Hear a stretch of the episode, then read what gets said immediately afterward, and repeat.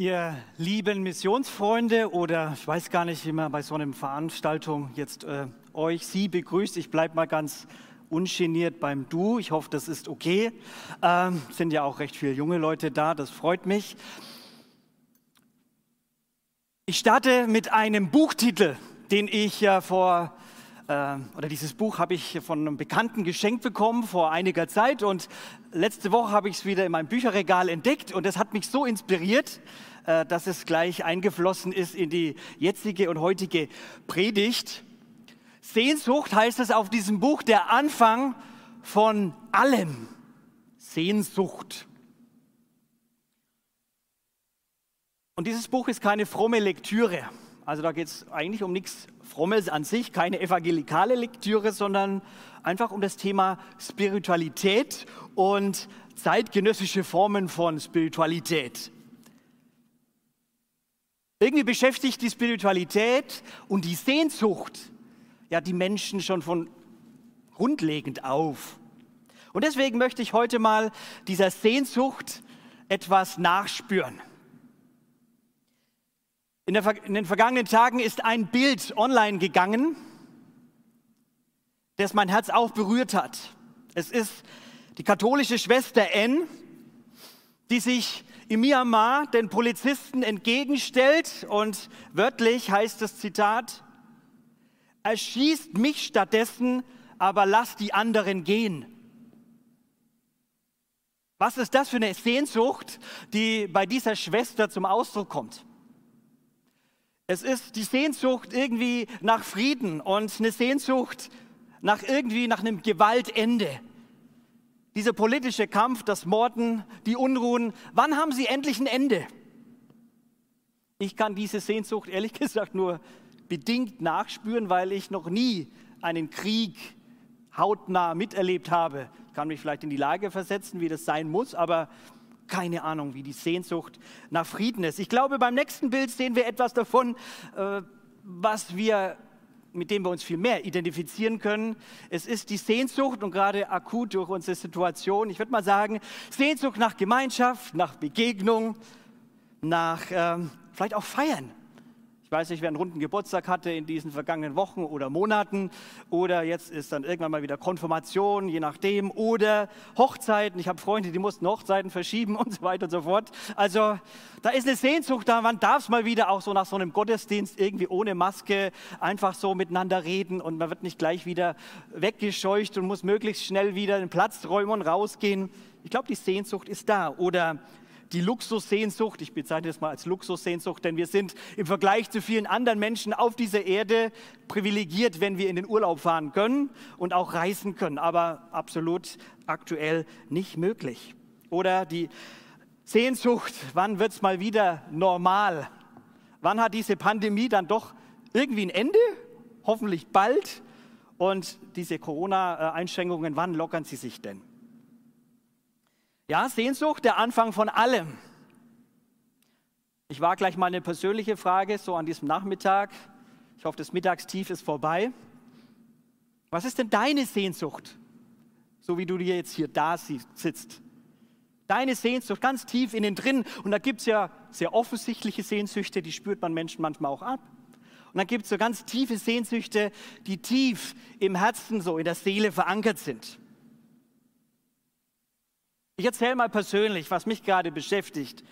Als Verantwortlicher bei der Liebenzeller Mission für den Bereich Mission habe ich eine ganz offensichtliche Sehnsucht aktuell und zwar hat das was mit Planungssicherheit zu tun. Ja, also für über 200 Missionare zuständig zu sein, Reisedienste zu planen, Missionsfeste zu planen. Also da könnt ihr euch vorstellen, mit verschiedenen Ländern, mit verschiedenen Einreisebestimmungen und so weiter und so fort. Also das fordert einfach heraus und ich würde es lieben, sagen zu können, also in zwei Wochen machen wir das und in zwei Monaten das und nächstes Jahr um die Zeit planen wir dieses oder jenes und wir sind gerade dabei, auch unsere Missionsfeste in Bad Liebenzell zu planen. Mal sehen, wie das alles wird, mal hybrid oder nur online oder dann doch irgendwie was dazwischen. Nun ja, das ist mein Bedürfnis.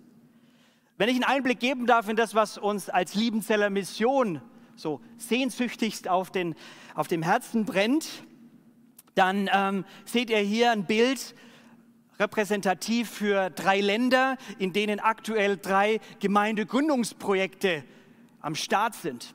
Und unsere Sehnsucht ist, dass in diesen, oh, jetzt, ja, diesen, äh, jetzt passt es wieder, Dankeschön. In diesen drei Orten und Ländern unsere Sehnsucht, dass Menschen äh, Jesus Christus kennenlernen. Da haben wir in Lusaka in Sambia ein Gemeindegründungsprojekt oder in Montpellier in Frankreich und ja auch ganz neu und jüngst in Inaki in Japan. Also eine Sehnsucht, dass das, was Menschen investieren, dass sie eine Begegnung mit dem Himmel haben, mit Jesus Christus persönlich und dass Menschen zum Glauben kommen und sich dann versammeln und Gemeinden entstehen. Dieser Mann und seine Frau ist auch bekannt. Das ist mein Vorgänger hier im Amt als Missionsdirektor. Martin und Tabea auch. Sie sind aktuell auf einer Sondierungsreise in Afrika, in Uganda. Und es ist unsere Sehnsucht, jetzt sie in dieses Land zum Sondieren hinschicken. Und wir sind am Prüfen und überlegen, noch in zwei weiteren Ländern in Afrika, ob eventuell es vielleicht ein neues Land geben könnte, wo wir hoffentlich viele junge Leute hinschicken können, hinsenden können. Und wir prüfen und haben eine Sehnsucht danach, wo ist unser Bedarf oder wo ist ein Bedarf und wo können wir mitmachen. So viel vielleicht mal als Sehnsüchte der Liebenzeller Mission. Wenn wir es etwa globaler anschauen, dann gibt es Sehnsüchte natürlich auch von von Christen. Ich weiß nicht, welche Sehnsucht du als ein Christ hast, als ein Jesusgläubiger Christ. Ich treffe immer wieder Menschen, die sagen, Mensch, oh, wann kommt endlich mal eine Erweckung? Ich würde mir so sehr wünschen, dass mal hier landstricheweise die Leute kommen, so wie man das in der Kirchengeschichte irgendwie kennt, ne, dass da die Leute einfach reinströmen, man muss gar nichts mehr machen, sondern sie kommen, sie sitzen, sie sind hungrig. Ich kenne Menschen, die haben so eine tiefe Sehnsucht danach. Oder dass einfach Gott irgendwie so in die Wüste des Alltags, in die Wüste des Glaubenslebens irgendwie reinkommt. Ich weiß nicht, wie es dir da gerade geht, ob du so im Saft des Lebens stehst, ob das da beschwinglich ist, ob du sagst, ich fühle mich dem Herrn so nah, das ist so close, das ist so, oh, na, da, da ist was am, hm? oder ist es eher gerade so, ich, hm, ich rede, ich bete, ich lese vielleicht auch die Bibel, aber staubtrocken, im Bild gesprochen, leer. Und da gibt es die Sehnsucht nach, nach Gott, dass er eingreift, dass er sich bemerkbar macht, dass er ein Zeichen seiner Nähe schickt und sendet.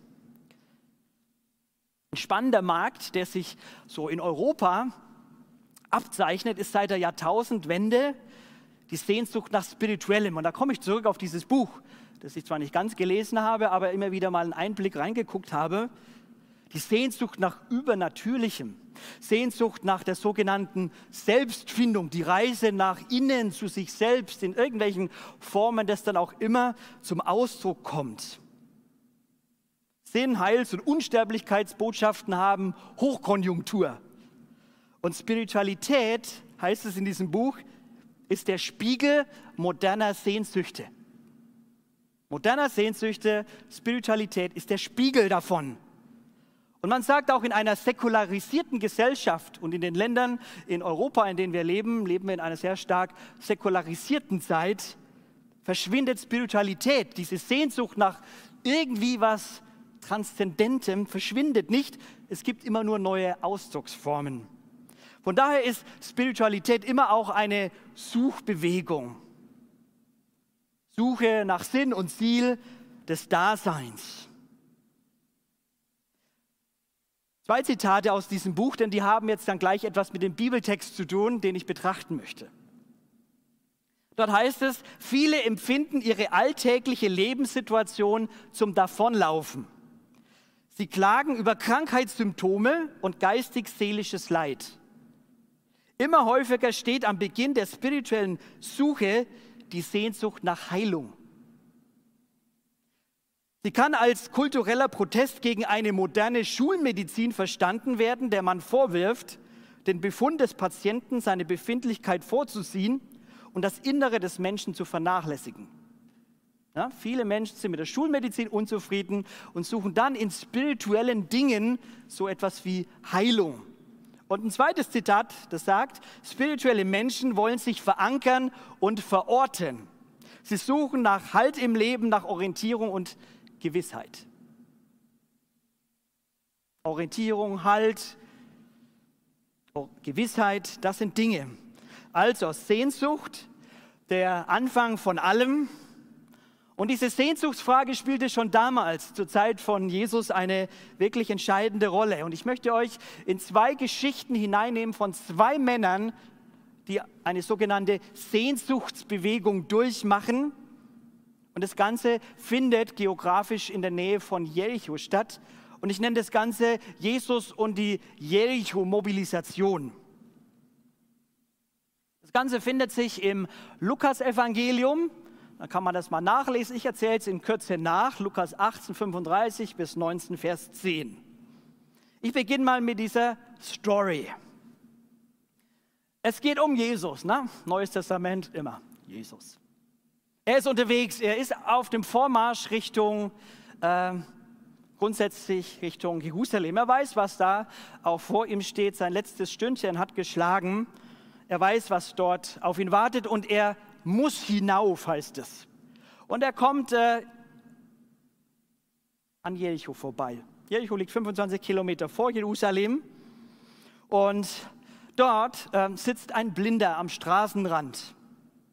Er bettelt und nach seiner Sehnsucht brauchen wir es gar nicht fragen. Na, die ist offensichtlich, obwohl er nicht sehen kann. Und es gibt einen Menschenauflauf. Mensch, da kommt Jesus, der Wundermann und der Prediger, der Rabbi, der, der, da ist Tumult, da ist was los. Und es heißt im Text, dass dieser Blinde, heißt es, der gefällt mir, der forscht, heißt es, der forscht, der sucht, wer, wer kommt denn da? Wer ist dieser Jesus? Interessanterweise, dieser Mann ist blind, aber er sieht im Gegensatz zu vielen anderen Menschen wesentlich klarer und deutlicher, wer Jesus letztlich ist. Und das kommt in diesem Titel zum Ausdruck, mit dem er anfängt zu bitten. Besser gesagt, zu schreien, indem er sagt, ich tue es jetzt mal nicht, oder doch, Jesus, du Sohn Davids, erbarme dich meiner. War wahrscheinlich ein bisschen lauter, vielleicht noch ein bisschen mehr Pathos. Äh, wir stellen es uns einfach mal vor. Also er schreit.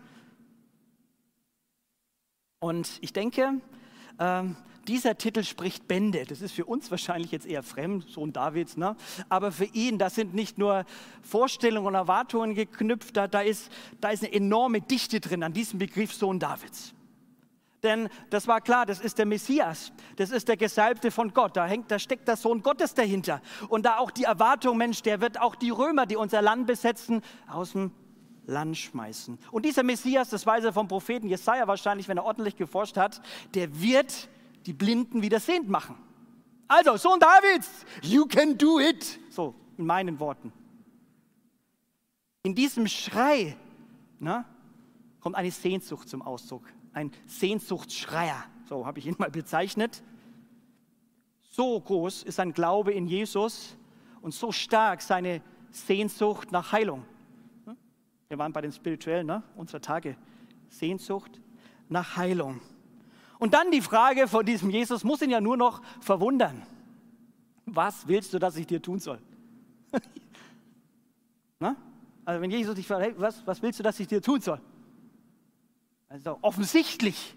Und trotzdem nimmt Jesus diesen Mann in seiner Sehnsucht ernst. Und das bringt zum Ausdruck, worum es Jesus immer wieder auch geht. Wir dürfen Sehnsüchte sagen und sollen sie auch sagen, artikulieren und sogar herausschreien. Das ist doch eine gute Botschaft. Wir dürfen Sehnsüchte rausschreien, sagen. Das findet dann auch im Neuen Testament, im Philipperbrief, einen Anklang.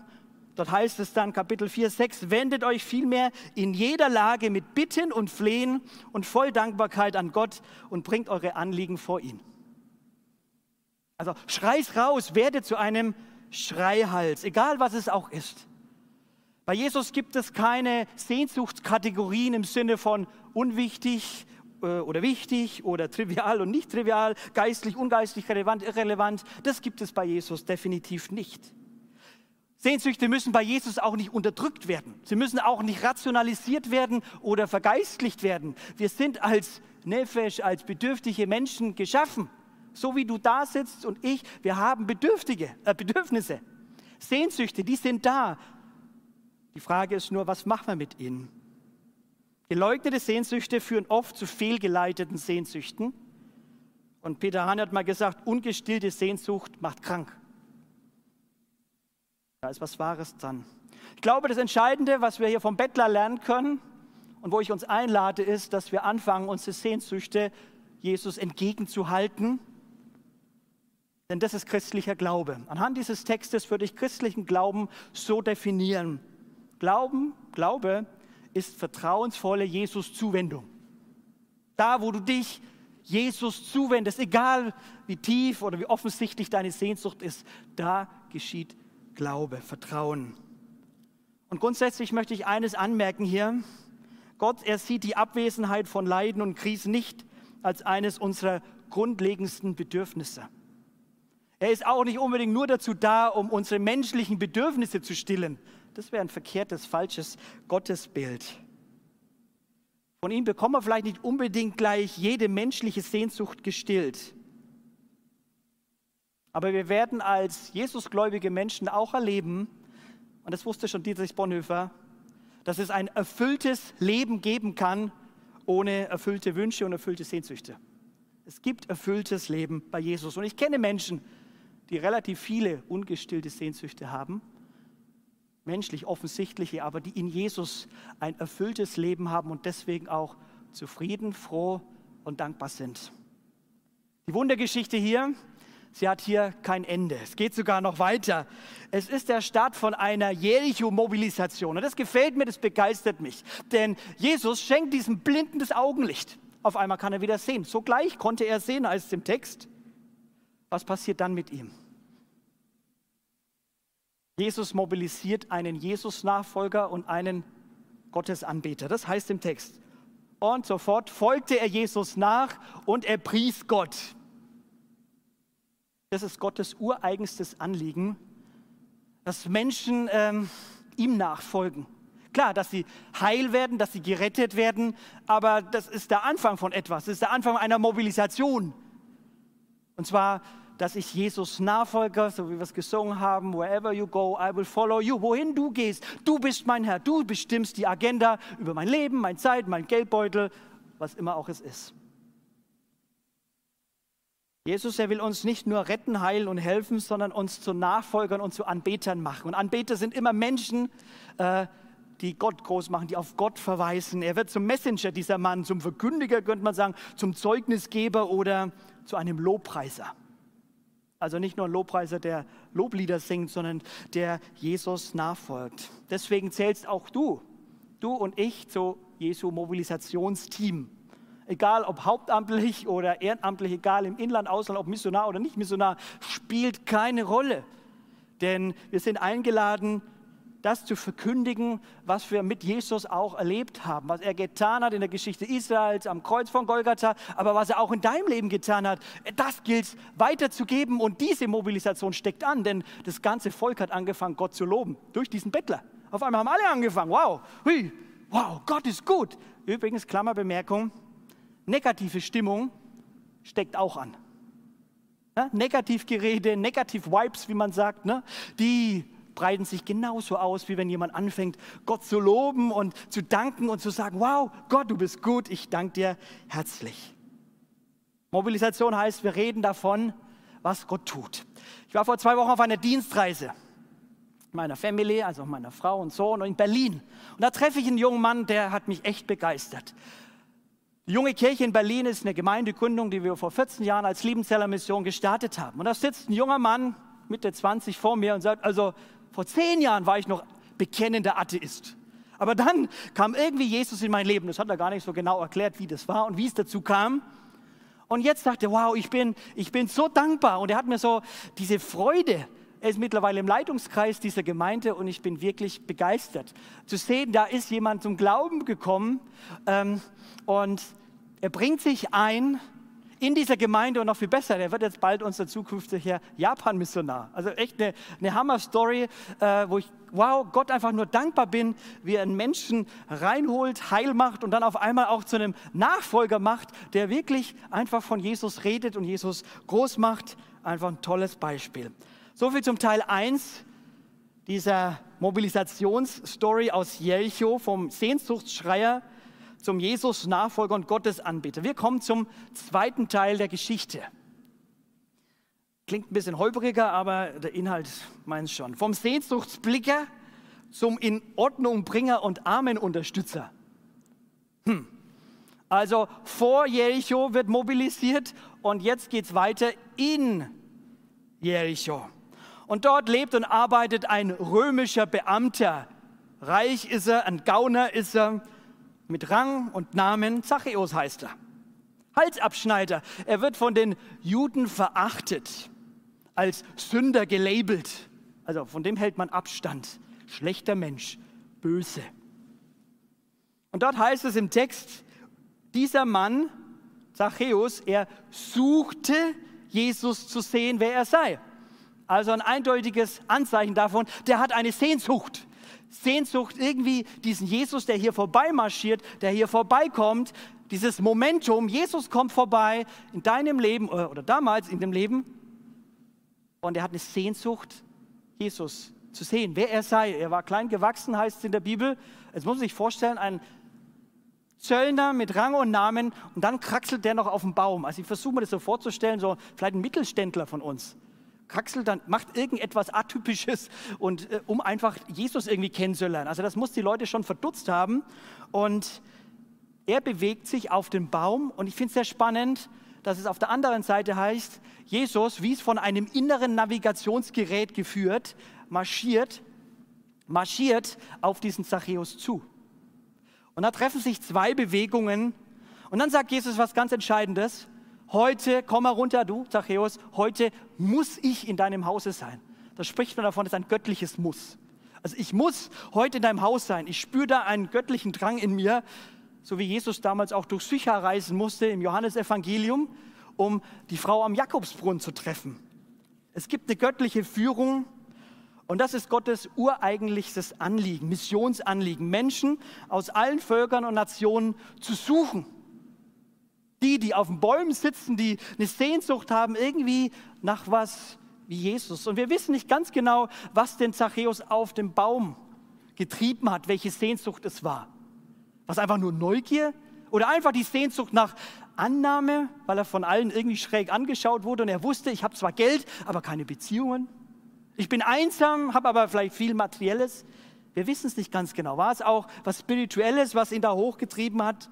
Keine Ahnung. Aber was wir sehen ist, Jesus, er kehrt bei diesem Mann zu Hause ein. Dafür steckt er sehr viel Kritik ein, Jesus. Er bricht viele kulturelle Tabus, aber so groß ist die Liebe für Zachäus.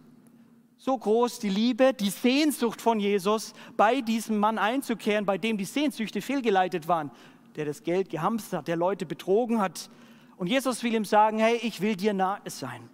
Ich gehe nicht auf Abstand mit dir, ich bin für dich. Und ich glaube, das hat etwas in dem Leben von Zachäus verändert. Das war ein Transformationsprozess auf einmal. Und dann passiert ähnlich, etwas Ähnliches, etwas Wunderbares. Es wird was heil im Leben von Zachäus. Und er fängt an, seinen Geldbeutel zu öffnen. Und er fängt an, die Beziehungen, die kaputt waren, in Ordnung zu bringen. Und er wird zu einem armen Unterstützer.